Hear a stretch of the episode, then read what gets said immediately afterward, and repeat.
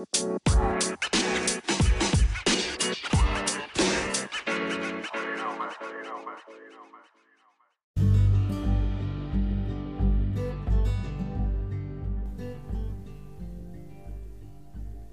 creo que yo en serio siempre supe.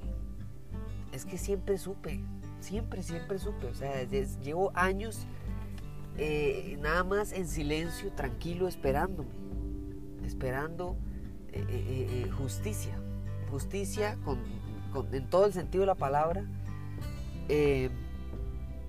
y por supuesto que acepto clara y obviamente que ahí tengo un sesgo muy personal, muy, eh, sí, muy personal y de mi niñez, de mi manera de crecer, de mi manera de ser y de disfrutar eh, eh, los personajes ficticios de DC por encima de los de, Com de los de Marvel. O sea, estamos muy claros, estamos muy claros. Yo no les voy a negar a ustedes en ningún momento que para mí DC siempre ha tenido un espacio en mi vida, en mi corazón, en mi lo que usted quiera llamarle. Pero yo disfruté, grité, lloré, todo lo que tenía que hacer con Endgame. Eh, disfruté, lloré, reí todo lo que tenía que hacer con las películas e incluso, por cierto, ya ya empecé a ver eh, Falcon and Winter Soldier, la serie, y, y, sí, está buenísima y todo. Y, y, ahora, claro, tengo un gran bagaje de años de películas y de, mucho tiempo, de cómics en mi caso también, pero en general el, universo cinematográfico de Marvel, por supuesto que ya ha llenado un espacio que no se puede cambiar, ni mover, ni nada por el estilo en mi corazón, en mi corazón geek, nerd, lo que usted quiera llamarle, por supuesto. Pero eso es algo nuevo no es lo mismo, eh, no es lo mismo enamorarse a una edad muy joven de algo que enamorarse o, tomarle cariño a ese mismo algo cuando ya uno es más grande.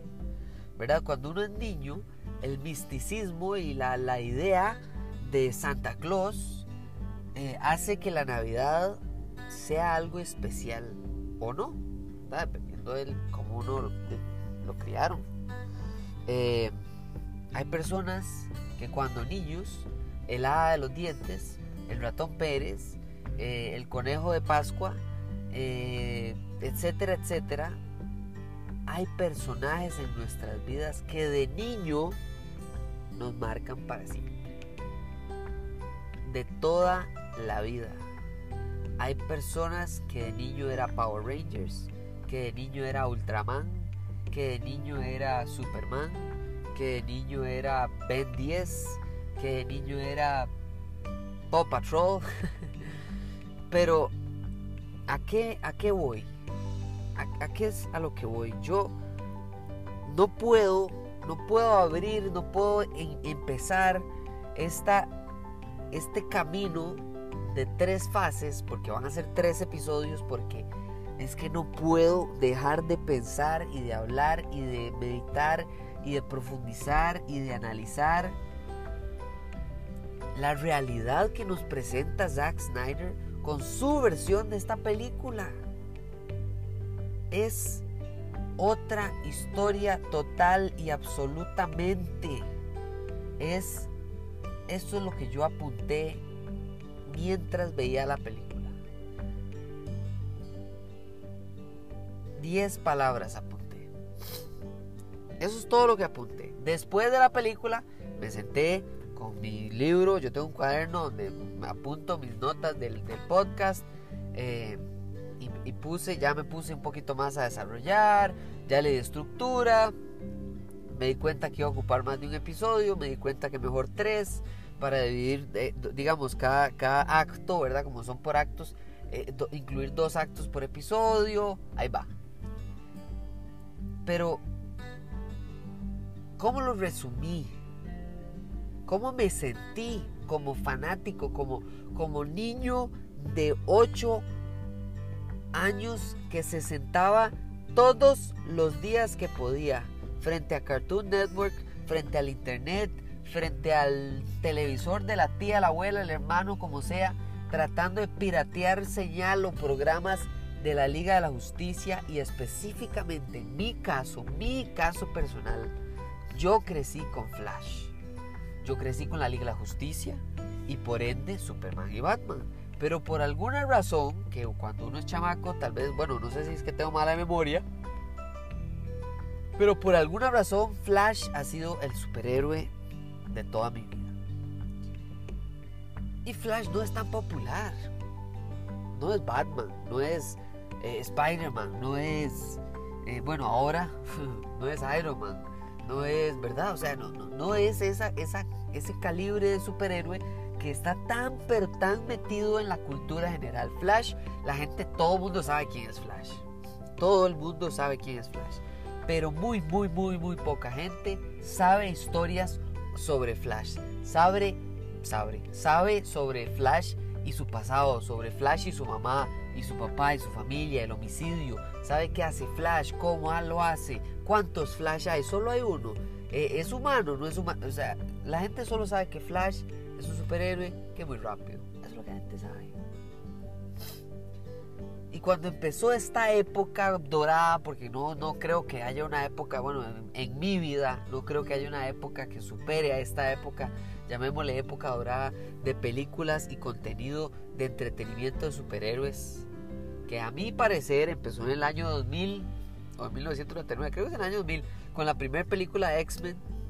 Incluso yo le podría dar un poquito de, de más de, de culpa, o, gracias, no culpa, porque culpa es algo malo, eh, a, Blade, la trilogía de Blade, que por cierto la primera muy buena, la segunda eh, y la tercera es pésima, pero ahí empezó esto. Otra gente se iría más para atrás y diría que no, que Spawn, que no, que Superman de 1978, que no, que van para atrás. Pero para mí, cuando yo vi la primera película de X-Men en el 2000,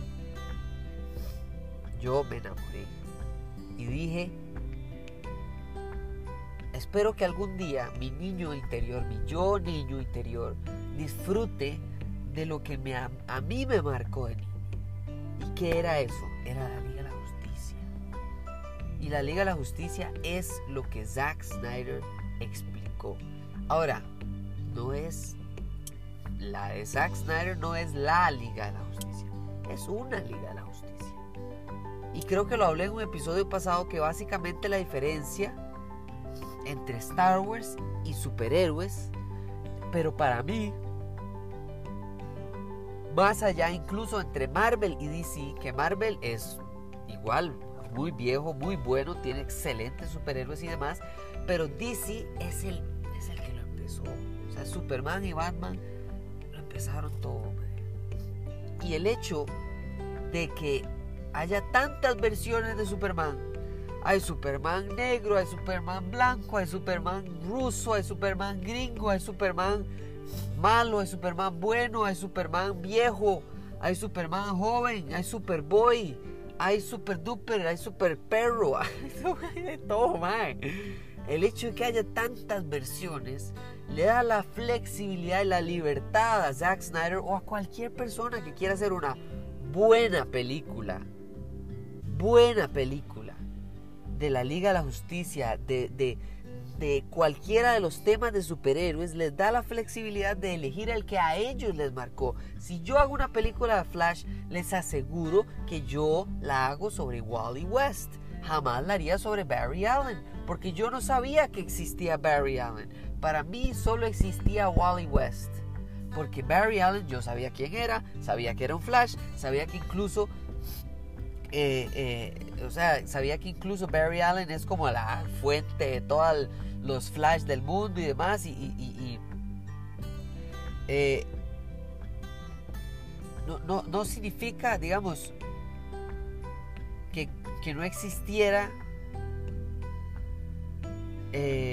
este hombre que se llama, ay, este madre se llama Jay Garrick. Jay Garrick, que fue el primer Flash, por cierto yo ese sí no sabía que existía. Yo pensaba que Barry Allen era el primer Flash, que Wally West era mi Flash, eh, o es mi Flash, o sea, para siempre lo será, eh, y que hay otros, por supuesto. ¿verdad? Está Wally, eh, está Wally West, está Barry Allen, está Bart Allen, y sígala, sígala, ¿verdad? Hay un montón. Pero ¿cuál es mi punto con esto? Mi punto es que, y todavía no he dicho las 10 palabras, mi punto con esto es que quiero que por favor, por favor, si ustedes no han visto la película de la Liga de la Justicia del 2017, por favor, no la vean. Por favor. Por favor, no la vean. Si quieren ver películas de DC, si quieren ver Marvel y decir, ah, comparémoslo con Superman y vamos a ver Man of Steel, porque a veces es un podcast eh, sobre el hombre de acero y me gustó mucho porque es un súper buen podcast de Hablemos Pa. Excelente, que dicha, recomiéndoselo a todo mundo el podcast y la película. Pero no vea la Liga de la Justicia del 2017. Por favor, no la vea. Porque eso, eso es arruinar, arruinar una propiedad intelectual. Eso es arruinar algo que muchas, pero muchas personas amamos, crecimos, nos criamos con esta manera de existir. Y ver esta película para mí fue fue como una manera de redimir mi niñez. Yo amo el hecho de que ahora estamos en una época donde hay películas de superhéroes y me vale tres hectáreas de salchicha el hecho de que hay gente que dice que no, ya son demasiadas películas de, superhéroes, estoy cansado, no sé qué. A mí que me importa, porque no se trata de si son de superhéroes o si son de perros. Las películas que son buenas valen la pena, no importa si es de Star Wars o si es de el movimiento homosexual en la película MILF, eh, MILF, MILF no, se llamaba, creo que se llamaba Milk, se llamaba Milk, creo que se llamaba Milk, eh, que ganó el Oscar, etc. Cualquier película que sea buena vale la pena. Entiendo que todas las películas son subjetivas, pero si usted se va a servicios como Rotten Tomatoes, como Metacritic, como Audience Score, como etcétera, etcétera, usted se da cuenta que hay tendencias. Las películas que son buenas son innegablemente buenas. Hay películas muy buenas que la gente nada más no le gusta.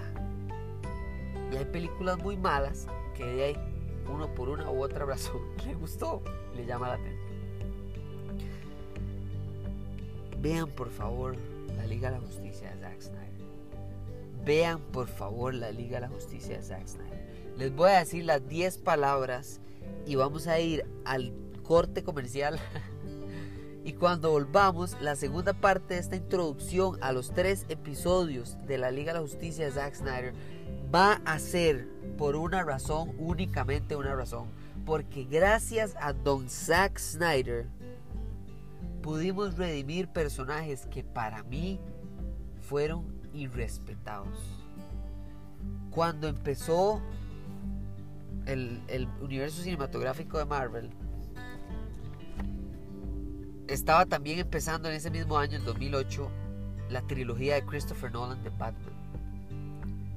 Esa trilogía es espectacular, es una obra maestra. ¿A todo mundo le gusta? No. Pero son tres películas buenas, sí.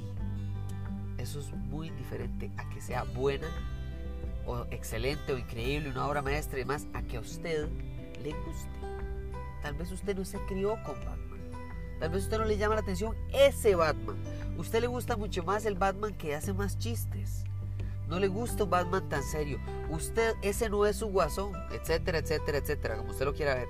Y entonces, ¿qué pasa? Pasa que al final del día, cuando ya finalmente llega el momento de ver en, en una película en la gran pantalla y sentir representada su niñez, usted vea una película y se cague en el momento en el que esa película salió o se sienta total y completamente feliz y sonríe de lado a lado y piense qué hermoso momento para estar vivo y ver esta película y sentir que mi niñez me saca del estrés del día a día porque las películas son para eso, para sacarnos del día a día por lo menos por dos horas, para desestresarnos, para recalibrar nuestro día soltar la imaginación que en algún momento hemos empezado a perder porque ya no somos niños. Y acordarnos de ser niños es imaginar. Y al adulto le da pereza o le parece inútil o le parece eh, eh, contraproducente o no sé, pero no le gusta la imaginación. A mí me encanta. Por eso sigo leyendo mangas, escuchando podcasts de programas de cómics, eh, viendo shows de películas, eh, eh, haciendo podcast de películas. La tecnología y las películas para mí tienen la misma validez. Las dos hacen que mi cerebro se sienta feliz. Usted puede llamarle químico, usted puede llamarle lo que usted quiera. A mí me hace feliz. Vamos a ir al cambio comercial antes de las 10 palabras porque ya me di cuenta que ya me pasé.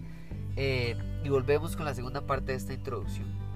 De por qué quiero que ojalá no solo recomienden y escuchen este podcast, sino que también recomienden y escuchen eh, y vean eh, La Liga de la Justicia de Zack Snyder en HBO Max. Ya venimos.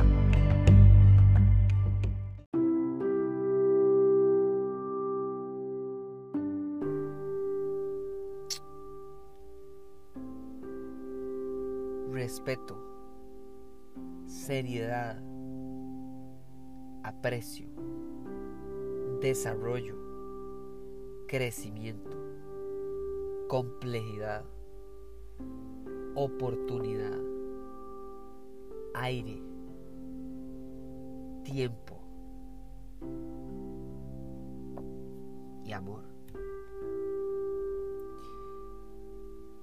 Esas son las 10 palabras que escribí mientras veía la Liga de la Justicia de Zack Snyder por primera vez no es ni nunca se va a acercar a hacer la película perfecta, a hacer la trilogía de Christopher Nolan, a hacer eh, el universo cinematográfico de Marvel, a hacer Superman de 1978, a hacer Avengers 1, Avengers Ultron, Avengers Endgame, Avengers Infinity War. No, va a hacer ninguna de esas. Pero gracias a Dios sabe que también no va a ser. También no va a ser la Liga de la Justicia del 2017 de Joss Whedon. Eso tampoco lo va a hacer. Zack Snyder, ¿cómo? No sé, pero se sobrepuso junto con su familia y salió del otro lado fortalecido y unido como familia con sus hijos y su esposa después del suicidio y la muerte trágica de su hija, Autumn, a quien por cierto le dedica esta película. Y no decidió, vamos a ver, usted está haciendo un proyecto como el de Zack Snyder de la Liga de Justicia todo el mundo está encima suyo por la presión de hacer una película así de grande, importante, eh, con personajes así de grandes e importantes y significativos y llenos de, mediáticos y etcétera. Se suicida a su hija. Además de eso, durante el proceso, la productora y la gente que pone la plata lo que quiere es plata y por saber cómo hacer plata, porque probablemente estudiaron alguna manera de hacer dinero o, o, tal vez ni siquiera estudiaron, nada más son personas que saben y por ende tienen acceso a esa cantidad de plata, bueno, creen que saben más que él, que usted, que yo, que todo el mundo. Que probablemente sea el caso en algunas cosas, pero no específicamente en todo, ¿verdad? No existen todólogos.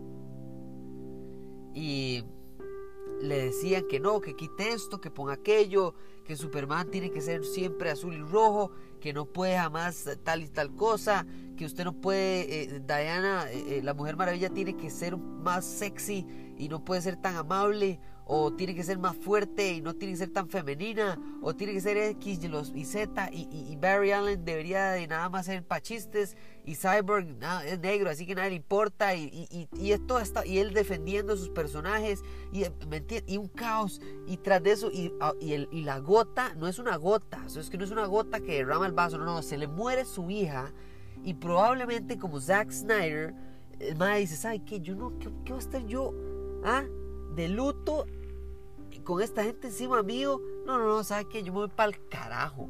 Y, y, tengo este momento catastrófico que, que es el de, dentro de lo malo, de la mejor manera de irme de este proyecto sin que la gente me juzgue, me grite, me, me, me mande para el carajo, me desee la muerte, verdad, porque así la gente en Twitter.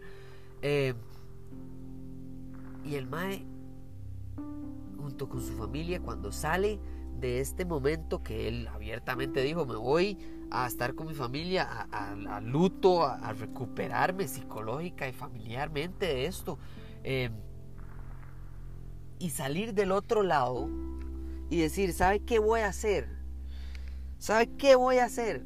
Esa película que ya por cierto salió, que ya por cierto la gente no le gustó, que ya por cierto la gente está hablando paja, quejándose, enojado, eh, reclamando, etcétera, etcétera, etcétera, etcétera. Yo puedo alejarme de esa toxicidad que son los fans y la guerra entre los fans, donde él no tiene que participar o, meterse para ni siquiera participar, sino salir golpeado ahí pasivamente. Y lo hace. Porque sabe que tiene una película no solo para dedicarle a su hija, no. Por supuesto que puede dedicarle cualquier película. Además, de ahora en adelante todas sus películas van a ser dedicadas a su hija. No tiene que ser esta. Pero Zack Snyder decidió hacer esta película, sacar una película de cuatro horas que él sabía que no iba a llegar a los cines, que si llegaba a los cines iba a ser como Endgame, con tres horas y resto por encima, que es algo que no se logra a menos de que usted tenga 10 años de, de pruebas claras y fehacientes de que usted va a lograr hacer plata y entretener a los fanáticos para que quieran más y entonces hacer más plata. Porque Marvel es muy bueno, muy lindo, muy bien jalado, muy bien etcétera, pero al fin de cuentas son una máquina de dinero. Y si no hicieran plata, Marvel pararía de funcionar. Y dice igual. Lo que pasa es que DC, a diferencia de Marvel, no estaba allá, botado, allá en la quiebra. ¿Por qué Marvel tenía los personajes por todos lados regados? Porque estaban en la quiebra. Porque Stan Lee tuvo que vender derechos para comer pan y, tomar agua. A fin de cuentas, eh, nadie el sanamente iba a hacer una película de Iron Man. ¿Qué? ¿Qué carajo va a ver Iron Man? La gente está viendo Transformers en el cine. La gente está viendo Batman en el cine. La gente ni sabe quién es Iron Man, y menos Thor. Y aunque sepan quién es Thor, ¿quién carajos va a ver una película de un dios noruego que, que el man con un martillo? ¿A quién va a ver una película de Capitán América? ¿Ah? América. ¿Cómo va a vender usted una película de Capitán América para China, para India, para Indonesia, para Malasia, para Botswana. Pues lo lograron. Y no lo lograron solo por hacer una excelente película, sino porque la universalidad de los temas que toca, la calidad de la película en sí, llega a cualquier cultura. Y eso se vende, eso vale plata. El entretenimiento, la imaginación vale plata.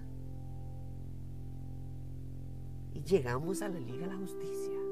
Llegamos a la Liga de la Justicia porque la Liga de la Justicia de Zack Snyder, él sabía desde que se fue, desde que renunció, desde que se murió su hija y antes de que se muriera su hija, Zack Snyder sabía que tenía una buena película en sus manos. No era la Mona Lisa, pero era la película que él quería hacer. Y no lo estaban dejando hacerla. Y perfectamente reaccionó de la manera que reaccionaríamos todos. Muchas gracias, hasta luego. Ustedes quieren, ustedes saben más que yo de cómo hacer mi película, entonces hágalo usted y vea a ver cómo le va. ¿Y cómo le fue? Como un perfecto quebrado. Por supuesto que la película no es perfecta. Vea cualquier película, es, tiene sus falencias.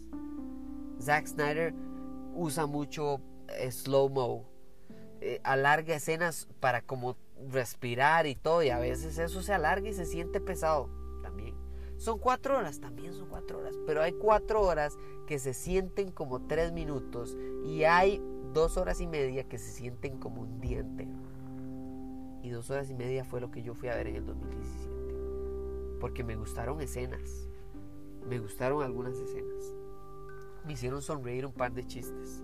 Pero salí del cine habiendo deseado aprovechar ese tiempo en otra cosa. Mientras que estas cuatro horas, igual que esas dos horas y media, nadie me las devuelve. Y yo felizmente vuelvo a dar esas cuatro horas tres veces más esta semana, si, si pudiera hacerlo. Si, puedo, meter esa película y le, en el puro final de la película doy repetir y dele otra vez. Y no porque me quiera reventar los ojos en película de Zack Snyder.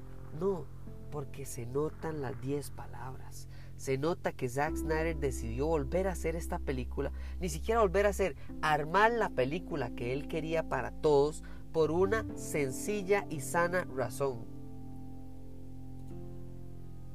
Perdón, por 10 sencillas y sanas razones. Respeto, complejidad, seriedad, aprecio, desarrollo, crecimiento, oportunidad, aire, tiempo y amor.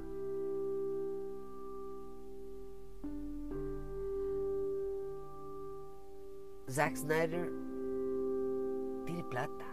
Zack Snyder ya hizo películas. Zack Snyder puede agarrar películas de presupuesto más pequeños.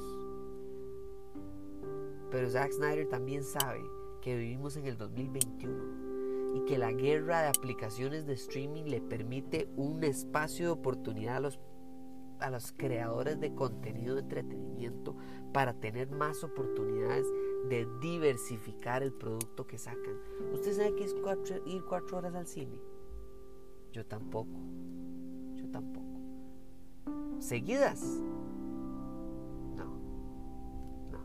Yo iba al cine, después salgo de la tanda, compro la que sigue y me vuelvo a meter. Pero estiro las patas un toque, estiro la espalda ahí, por lo menos muevo la nuca. Pero cuatro horas sentado, nunca. Nunca he ido al cine cuatro horas seguidas. Y aunque fuera, ¿a qué fue a ver? ¿Usted se acuerda? En cambio, si usted está en su casa, usted se tira, ve que tiene seis actos la película, a tirarme dos hoy, me tiro dos el miércoles, me tiro dos el sábado, me tiro y ahí voy. Y cuando termino, tal vez otro día que esté más libre, me tiro los seis actos seguidos y veo tal vez un par de cosillas más, o tal vez no la vuelvo ni a ver. Pero la puedo ver porque ya pago HBO Max o porque lo que vale HBO Max puedo usar esa misma plata, que sería para ir una persona al cine en un lugar barato y verla con mi familia en mi casa. Y no tengo que pagar por las 5, 4, 3 o 20 personas que están en mi casa. Puedo disfrutar como yo quiera. Y esa revolución es tecnológica, no es creativa. Eso se da hoy porque estamos en el 2021, no porque en el 2017 no existía. Ahora, en el 2017 tenía la desventaja que tenía que ser una película para el cine. Yo sé, viendo esta película varias veces, que hay escenas que él podría perfectamente haber acortado. No cortado del todo, no, no, acortado. Hacer más chiquitica, ¿verdad? Comprimido. Y hacer la película de tres horas. Tres horas y media. Y que tal vez se la prueben. Pero como no fue así, y como lo pegaron las siete plagas de Egipto, yo no entiendo, pero agradezco después de ver la película, desde lo más profundo de mi niñez, que este Mae tuviera los huevos para volver y entregarnos el producto que él quería hacer. Entonces, hablando de la película, la película tiene seis actos, bueno, siete, digamos, pero tiene seis más el epílogo Em, y así es como voy a hacer los tres episodios. voy a hacer tres episodios del podcast. Uno de los primeros dos, otro de los segundos dos y otro de los últimos dos más el epílogo, ¿verdad? Como conclusión, digamos, la idea solo es hacer esta introducción, los tres episodios y listo, se acabó. Eh, sí va a tener spoilers, eso sí. Eh, no sé si muchos, o sea, no me voy a meter así demasiado, pero sí, como ver cronológicamente por los actos y voy a decir un par de varas, entonces ojalá ya lo hayan visto. Eh, si no, les, les prometo que los episodios van a ser lo más light posible en cuanto a temas así muy a profundidad. Eh, sí voy a hablar como de por qué ese, ese, ese acto es importante para Batman o para la Mujer Maravilla, para Superman o para lo que sea.